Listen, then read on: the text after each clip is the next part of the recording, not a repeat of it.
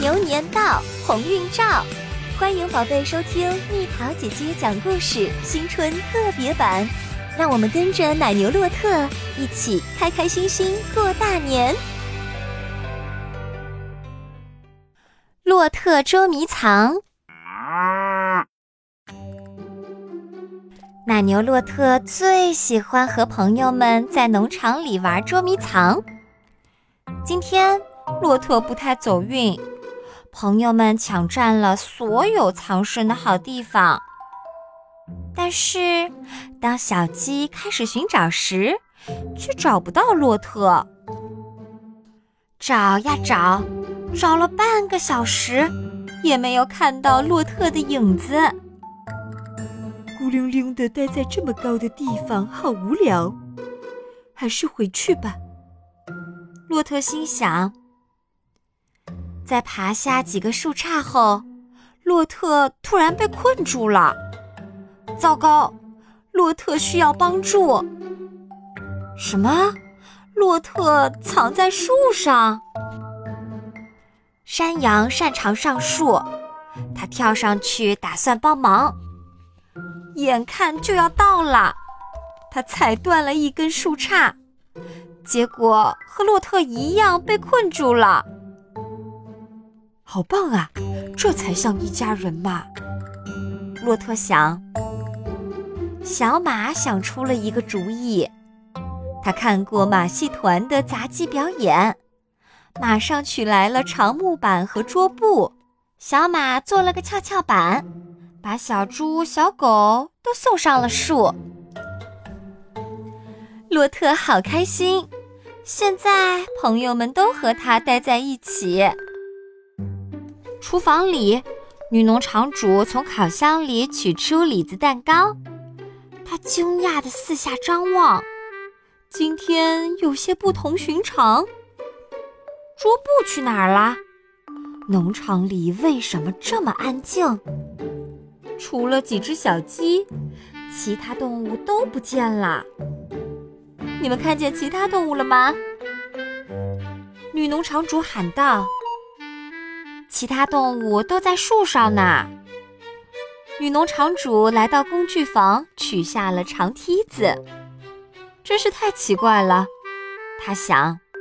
见过猫上树，可农场里的动物们是怎么被困在树上的呢？女农场主把梯子靠在树上，开始爬。当她爬上树干的时候，却不小心用脚踢开了梯子。我觉得恐怕要让邮递员过来帮忙了。女农场主说：“鸡先生，跳下去把纸笔拿来。”他拿着纸笔，考虑如何措辞。亲爱的邮递员，事情是这样的：农场里的动物们在玩捉迷藏。不不，这样写太繁琐了。他提笔在纸条上写了一个词儿。卷起来系在鸡脖子上，说：“快去，赶紧送到邮递员手里。”女农场主满意的四下打量，桌布怎么在树上？那就直接开始野餐吧。他派小鸡去厨房里取来了蛋糕和咖啡。大家再忍耐一会儿吧。唉。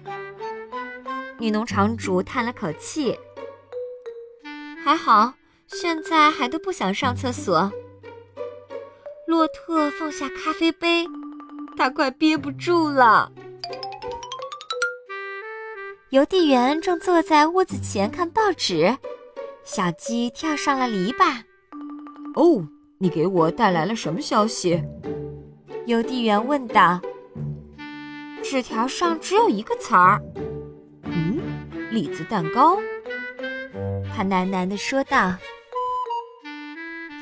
当邮递员来到农场时，几只鸡围着他咯咯大叫。女农场主在哪儿？李子蛋糕在哪儿？这些鸡到底想说什么？女农场主看见了邮递员。天哪！要是这一切没发生，该多好！他把手拢在嘴边喊道：“嘿，我们被困在树上啦！你们下不来了吗？”邮递员问。“别着急，我爬上来救你们。”不要上来！女农场主叫道：“你最好还是待在树下。”好吧，邮递员喊道：“我把梯子固定好了，地上还铺了软软的干草。我现在就爬上来帮你们。还是先从主人开始吧，他是最轻、最柔软的。”但是洛特已经坚持不住了。他摔下了树杈，掉进了邮递员的怀里。他们俩翻滚着穿过农场，洛特迅速钻到了马厩后面。当洛特一脸轻松地回到树下时，邮递员正帮最后那只母猪爬下树。终于搞定了，邮递员说道：“现在我们可以喝咖啡了。”还有栗子蛋糕在哪儿？肯定在树上啊！女农场主说着，向树上看去。在树上喝咖啡视野最好。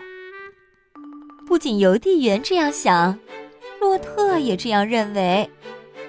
女农场主同意的点点头。就连李子蛋糕的味道也格外好。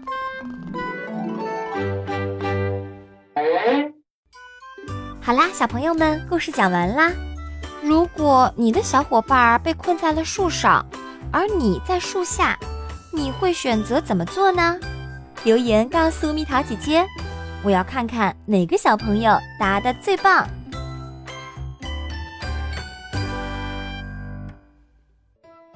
好了，宝贝儿，故事讲完啦。你可以在公众号搜索“蜜桃姐姐”，或者在微信里搜索“蜜桃五八五”。找到，告诉我你想听的故事哦。